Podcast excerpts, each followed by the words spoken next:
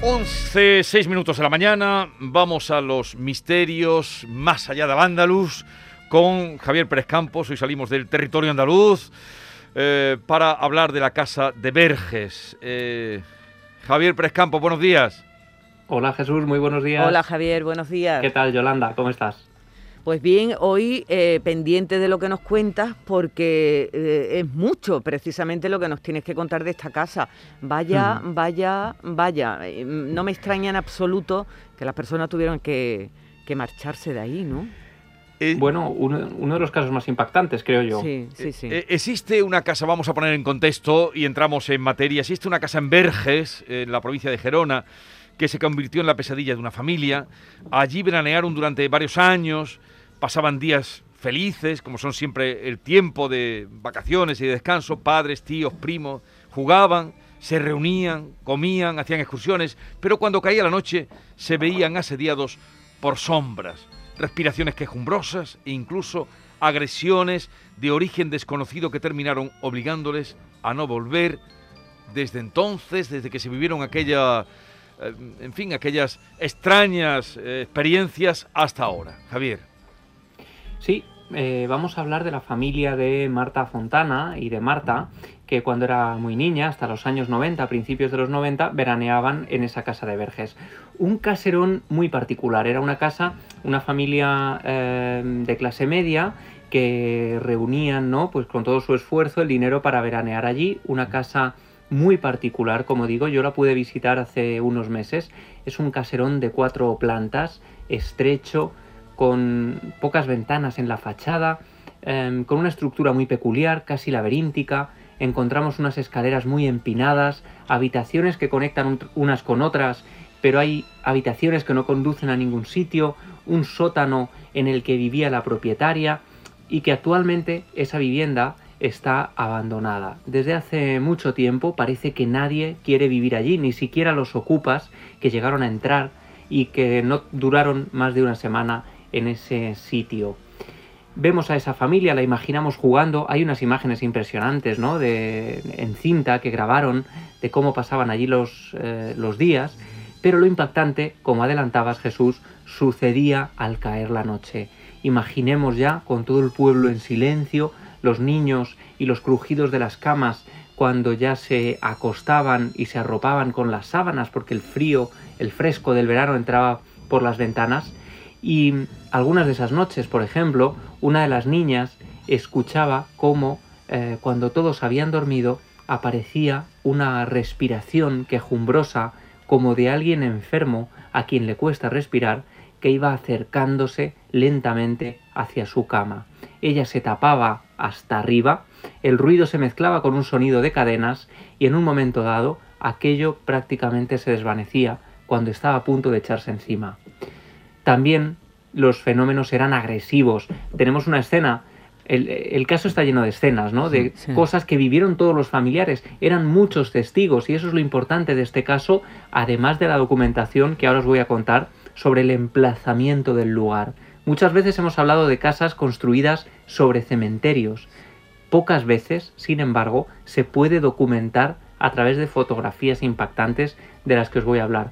Pero una vez, por ejemplo, la abuela de la familia dice que siente como unas manos invisibles la empujan por la escalera, eh, ella cae rodando, se hace una herida de tal calibre con el impacto de los escalones que llega a manchar de sangre las paredes y durante un tiempo la sangre queda ahí, en esos muros, y se convierte en uno de los primeros fenómenos agresivos que hacen alertar un poco a la, a la familia. Y es que, como os digo, la casa no estaba construida en cualquier lugar hace solo unos años, durante unas obras de rehabilitación, se descubren, atención, cientos de esqueletos alrededor porque la casa está construida muy cerca de la iglesia. Claro, ¿qué sucede? Pocos imaginaban que realmente la casa estaba construida prácticamente sobre el cementerio, sobre la sagrera. Y ahí están esas fotos, evidentemente bajo la propia casa no se pudo eh, cavar, bajo los cimientos, pero sí a escasos metros, ¿no? Y a escasos metros lo que hay son unas fotos tremendas de esqueletos, cientos de esqueletos, hablamos incluso de familias enteras enterradas. Hay una foto que os voy a describir muy impactante de un padre que suponemos abraza a su madre, que a su vez abraza a sus dos hijos, como una cadena a los pies de esa casa de Verges. En cientos de esqueletos intuimos de diferentes epidemias y a lo largo de nueve siglos que se utilizan esos terrenos como camposanto. Y allí, sin saberlo, estaba construido este enorme caserón en el que estaban sucediendo una serie de fenómenos. Y si queréis, para que nos cuente los fenómenos de viva voz, ¿quién mejor que la propia testigo Marta Fontana, que además ha hecho un libro maravilloso? Ella, fijaos, eh, no solo ha sido testigo y ha escuchado la historia, es que se ha dedicado a investigar personalmente los hechos y los ha plasmado en una investigación muy interesante en un libro llamado La Casa de Verges, en el que ella, la testigo, es la propia investigadora y lo ha redactado de manera magistral. Y que además que se ha publicado, se ha editado hace poco, ¿no? Este libro. Muy recientemente, eh, las ilustraciones de la portada son unos esqueletos que danzan y ahora os se nos ha cortado la comunicación eh, con Javier, que recuperamos enseguida, pero sí tenemos a Marta Fontana, testigo, autora del libro La Casa de Verges, en el que cuenta esta historia que nos estaba narrando Javier. Marta, buenos días. Muy buenos días, ¿qué tal? ¿Cómo estáis? Eh, en este momento impactado. Sí, sí, en este completamente. impactado. No me extraña, no me extraña. La historia tiene, tiene, tiene mucha tela. Pero eh, tú viviste allí, ¿qué recuerdas de aquella casa? A ver, la cuestión es que yo soy la más pequeñita de la familia, entonces me he sido como la cronista de todas e, aquellas historias con las que he crecido. Entonces, eh, por ejemplo, el episodio que explicaba Javier sobre la abuela que cae, yo era un, apenas un bebé, pero son historias con las que me he criado siempre y las tengo muy interiorizadas. Y yo sabía que esta historia era muy brutal y cuando empezamos a descubrir, por ejemplo, eh, los hallazgos que desentierran el cementerio y otra serie de descubrimientos, ya es cuando me decido a recogerla en este libro. ¿Y, cuál fue este episodio que está fuera, pero no vivido en primera persona, pero cuentas que era un constante en, la familia, la caída de la abuela? Para ti, ¿cuál fue el, episodio más impresionante vivido ya con conocimiento de causa? Sí, a ver, por ejemplo, eh, yo como testigo he vivido noches donde, por ejemplo, eh, los jóvenes dormían en la planta, en la tercera planta, y esta tercera planta al final acaba siendo muy importante en la historia porque parece que allí se concentran eh, varios fenómenos. Em, por lo tanto, ser una niña de siete años y que a las tres de la mañana, pues unos gritos terribles de la planta de arriba despierten a toda la familia yo recuerdo pues lo que se desencadenaba después de uno de estos episodios y ver a mis, eh, a mis mayores, a mis padres, a mis tíos, primos blancos, eh, hablando cosas como por ejemplo una luz, una luz, o a mí me han tocado los pies, o un ruido, y no es que, a ver, esta historia narra lo que son 10 años de, que estuvimos en, en aquella casa. Eh, sí que es cierto que es de manera intermitente porque es nuestra segunda casa donde veraneamos o pasamos fines de semana y la gran pregunta es, ¿cómo estuvisteis 10 años? 10 años, claro. claro. Eh, la cuestión es que es de manera intermitente y hasta que no se le da la importancia que tiene, por ejemplo, la abuela que se cae por las escaleras, bueno, que, se, que ella dice que la tiran, pues esto es la abuela, que se habrá caído, ¿me entiendes? Se le va quitando importancia o tal vez esto lo ha soñado. Es intentar darle una explicación lógica, pues para no perder la cabeza. Yo creo que es un mecanismo, pues muy humano y normal intentar buscar, pues algo racional pero llega un punto que, por ejemplo, hay perros que reaccionan a fenómenos, las, eh, los fenómenos empiezan a ser un poquito más agresivos, eh, agresivos cada vez y al final pues tenemos que dejar la casa porque realmente nadie quiere volver a dormir allí. O sea, ya no habéis vuelto a dormir nadie de la familia. Nadie. Esto eh, fue en el 91. hay un episodio también, una luminaria, por ejemplo, que bueno deja a los testigos de esta historia pues totalmente consternados. Eh, eh, incluso hay apariciones, sombras. Bueno, al final esta casa en el 91 se deja, poco más está habitada. Eh, se le cuelga el cartel de se alquila o en venta, que cada mañana curiosamente cae al suelo. La inmobiliaria tiene que atornillarla a la pared y hasta el día de hoy esta casa ha estado, pues tiene su propietario, pero está en un estado muy lamentable de abandono. Eh, ¿Tú has estado allí, Javier? Sí, yo tuve la suerte además de volver con Marta, que Marta no había, no había vuelto desde entonces, y, regresamos, ¿no? Conseguimos el permiso a través del propietario que nos permitió entrar allí. Ella entró conmigo por vez primera desde entonces y, y, la verdad es que fue muy impresionante, ¿no? A mí me impresionó mucho la estructura de la vivienda. Era una vivienda muy oscura, como encajada en, ese, en esa zona, con una ubicación muy particular y que además eh, tenía esas escaleras empinadas. Es como una casa incómoda, ¿no? Una casa que parece a veces torcida, eh, los muros no tienen ninguna coherencia, como si se hubieran ido construyendo sobre la marcha. Y claro, eso tiene un sentido y tiene una explicación cuando ahondamos en el pasado de la, de la casa. Y es que el lugar además fue un antiguo hospital de pobres, uno de estos hospitales medievales que nos contaba el historiador de Verges, que mm, no son los hospitales que hoy conocemos con médicos, enfermeros, no, no. Un hospital medieval era un lugar prácticamente al que la gente iba a morir, donde se llevaba a la gente que no tenía remedio, a los exacto, a los desahuciados, a los más mm, gente que estaba a punto de fallecer, ¿no? Y además en Verges ocurren una serie de peculiaridades. Es un sitio donde mm, se después cuando se empiezan a cultivar, por ejemplo, el arroz, eh, hay un problema muy grave y es que el arroz trae consigo, estos cultivos traen consigo a la malaria. Los mosquitos transportan la malaria, eso provoca grandes epidemias y muertes en el pueblo que generan estas oleadas de enterramientos en ese lugar Ah, otra vez se nos ha cortado, algún problema tenemos hoy, pero sí que tenemos a, Marta por la vía del teléfono. Nos estaba contando de esa, eh, esas muertes eh, grandes, oleadas de muertes a tenor del cultivo del arroz. La portada del libro, quizá algo tenga que ver eso con esa tradición que hay en Verges, que son las danzas de la muerte que se hacen eh, en Semana Santa, ¿no? Claro, el Jueves Santo eh, es una tradición ya está tipificada como de interés nacional en el 83 porque es eh, de las pocas poblaciones que aún la conserva tan viva. Cada Jueves Santo sale la, muerte a danzar en el contexto de la Semana Santa, muy importante en el pueblo. Son cinco esqueletos, no es casual que haya cinco esqueletos en la portada, son tres niños y dos adultos. Los niños son, eh, uno lleva un reloj sin manecillas para recordarte que el tiempo es breve, Dos, un cuenco con ceniza para recordarte que polvo eres y en polvo te convertirás. Detrás va un encapuchado dando eh, los toques del tambor y al principio va una, el, esqueleto que es la parca con la guadaña con las inscripciones Nemini Parco, a nadie perdono. Entonces, claro, todo el contexto de esta tradición siniestra, a mí me encanta, es algo como que tienes ya, eh, que le tienes mucho cariño, porque es muy bonito también, son muy, populares. Exacto, pero claro, hay un episodio terrible, uno de los más impactantes, volviendo al hilo de lo que me preguntabas, eh, que pasa un, un miércoles, un previo al jueves santo. Conchita es un personaje importante en la historia y parece un episodio realmente traumático.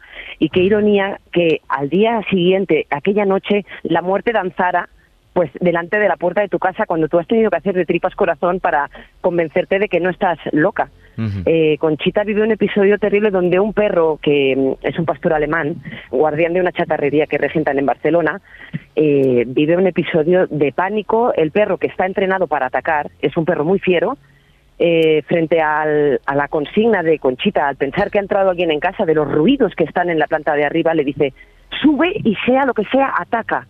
El perro, ante esa consigna, era muy fiero, te podía, mm, bueno, te pegaba un bocado, era un perro guardián, pues el perro cae rodando por las escaleras, hecho un nudo de, nervios, con la panza, dice Conchita, que le iba arrastrando por el suelo, eh, con la cola entre las patas. Entonces Conchita supo que no se enfrentaba a algo de este, de este mundo.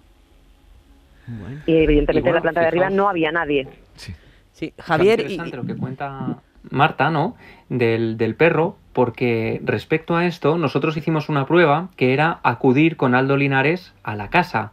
Aldo Linares, sabéis, ya hemos hablado de él a veces en esta sección, es sensitivo del grupo EPTA, aparentemente es capaz de percibir cosas que otras personas no ven.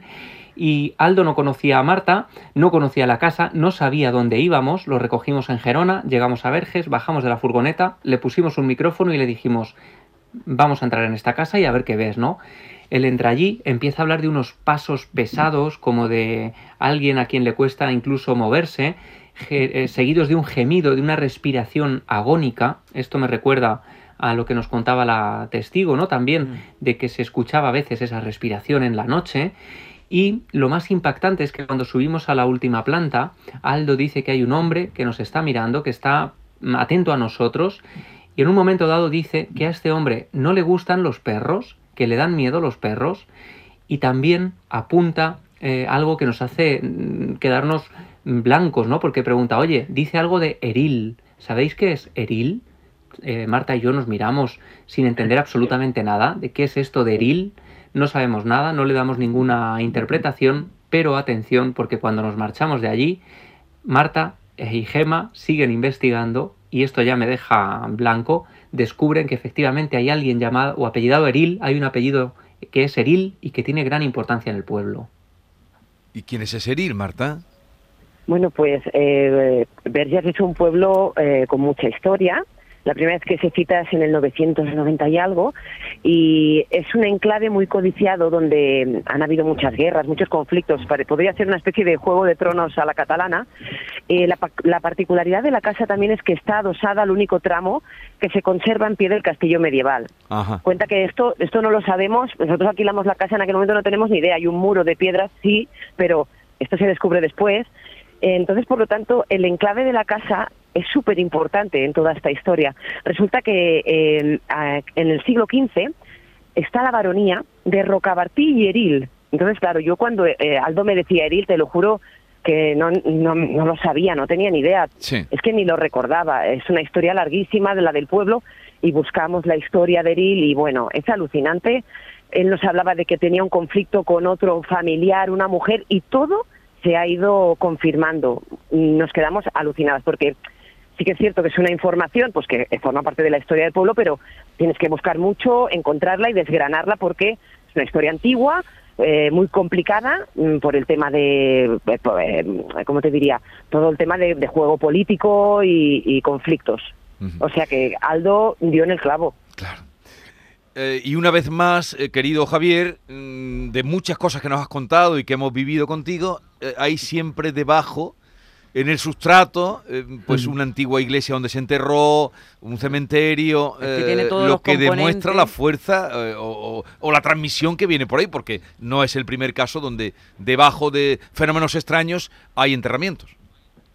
No, no, ahí está, evidentemente bueno, la película Poltergeist hablaba de un cementerio indio, ¿no? Enterrado. Los cementerios indios son muy habituales en los Estados Unidos y era muy habitual construir sobre ellos y, mm, sucedían cosas. Y aquí en España estamos ya documentando, pues, de lugares construidos sobre antiguos camposantos en los que están sucediendo extraños. Y eh, para estamos teniendo problemas lugares de enterramiento Ah, eh, estamos teniendo problemas con la conexión, pero en fin, ya hemos llegado a contar la historia y sobre todo remitir a ese libro que es de reciente aparición, La Casa de Verge, su autora hoy eh, además testigo, como ella misma nos ha contado, Marta Fontana, y, ahí tienen ese libro para quien quiera saber más, Marta. Sí, el libro eh, la distribuidora es andaluza, es Jotdown. Eh, ah, sí, eh, sí, sí, una muy que, famosa. Que hacen la revista también, del mismo nombre. Exacto, hace poquito estuve en la Feria del Libro de Sevilla, eh, fue muy bonito, nunca había estado allí, me encantó, disfruté muchísimo. Y si quieren conseguir el libro, pues pueden entrar en jotdown.es y buscar La Casa de Verjas eh, de Marta Fontana y pueden conocer la historia. En el libro, aparte de encontrar toda esta historia de misterio, van a encontrar un libro lleno de sentimientos, de una familia muy peculiar. Eh, pero bueno, em, ya te lo digo, como cronista de esta historia y un homenaje a mi familia y a esta historia tan tan increíble que hemos que hemos vivido. Oye, otra vez que vengas por aquí, ya te invitamos a que vengas a la radio, ¿eh? eh no, no, no se avisa. Eh, Javier, vamos a, concluir ya con Marta, que ha estado por Sevilla hace poco presentando su libro aquí, La Casa de Verges, y hoy hemos tenido alguna dificultad, no sé si es el Eril el que nos está interceptando hoy la comunicación, el tal Eril, pero nos da tiempo ya a haber contado la historia y a despedirte como, eh, como te merece. Javier. Ya sabes que a veces cuando hablamos de fantasmas ocurren estas cosas y son los duendes de la radio. Oye, un abrazo muy grande, Javier, igualmente para ti, Marta, y ya sabes, quien quiera saber más, La Casa de Verges en Jotdown, eh, precisamente una editorial andaluza. Un abrazo a los dos y que tengáis un buen día. Saludos. Adiós. Un abrazo grande a todos, también a Marta. Chao.